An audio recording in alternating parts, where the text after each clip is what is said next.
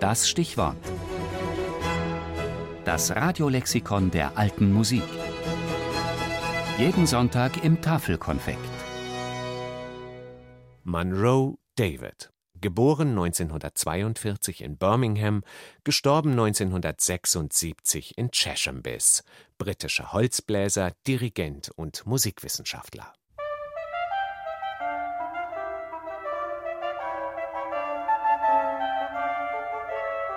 Wahrscheinlich gibt es keinen anderen Musiker, der im 20. Jahrhundert in so kurzer Zeit so viel für die alte Musik getan hat wie David Monroe. In den gut zehn Jahren seines Schaffens machte der charismatische Monroe die Musik vom Mittelalter bis zum Barock regelrecht populär.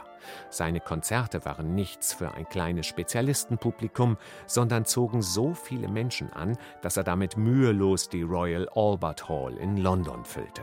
Rund 50 Schallplatten hat er in dieser Zeit aufgenommen, die sich ausnehmend gut, besonders auch bei jungen Leuten, verkauften. Denn David Monroe war bekannt und beliebt in Großbritannien. Für das Radioprogramm der BBC begeisterte er in 650 Sendungen zahlreiche Zuhörer für die klassische Musik. Auch im britischen Fernsehen trat er häufig auf und stellte etwa in einer Serie Instrumente der alten Musik vor. Sein daraus resultierendes Buch Musikinstrumente des Mittelalters und der Renaissance wurde ein Standardwerk und in mehrere Sprachen übersetzt und für Fernsehfilme wie Die sechs Frauen von Heinrich VIII. komponierte und arrangierte er Filmmusik. David Monroes Art des Musizierens war äußerst zupackend und beinahe übermütig, ihm ging es nicht um interpretatorische Tiefe, sondern um klingende Oberfläche.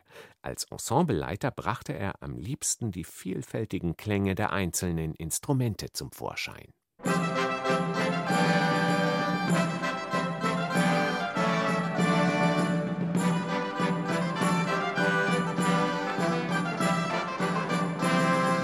Angefangen hatte alles 1960, als der 18-jährige David ein paar Monate als Englischdozent in Peru lebte und von dort einen Satz bolivianischer Blockflöten mitbrachte.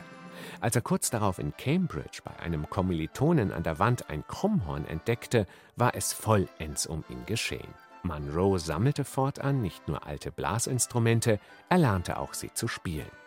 An der Universität von Birmingham etablierte er als Student die erfolgreichen Lunchkonzerte mit alter Musik, spielte Fagott bei der Royal Shakespeare Company und gründete schließlich 1967 zusammen mit Christopher Hogwood das renommierte Early Music Consort of London.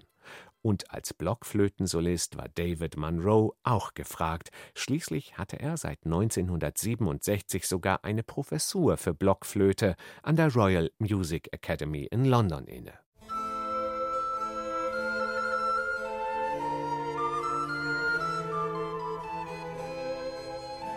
David Monroes extrem schaffensreiches und umtriebiges Leben endete abrupt am 15. Mai 1976 durch eigene Hand. Er erhängte sich im Zustand einer akuten Depression. Ein Jahr später wurde er posthum mit dem Grammy für die beste Kammermusikdarbietung ausgezeichnet und eine Aufnahme von ihm fliegt übrigens mit der Raumsonde Voyager durchs Weltall als Teil des kulturellen Erbes der Menschheit.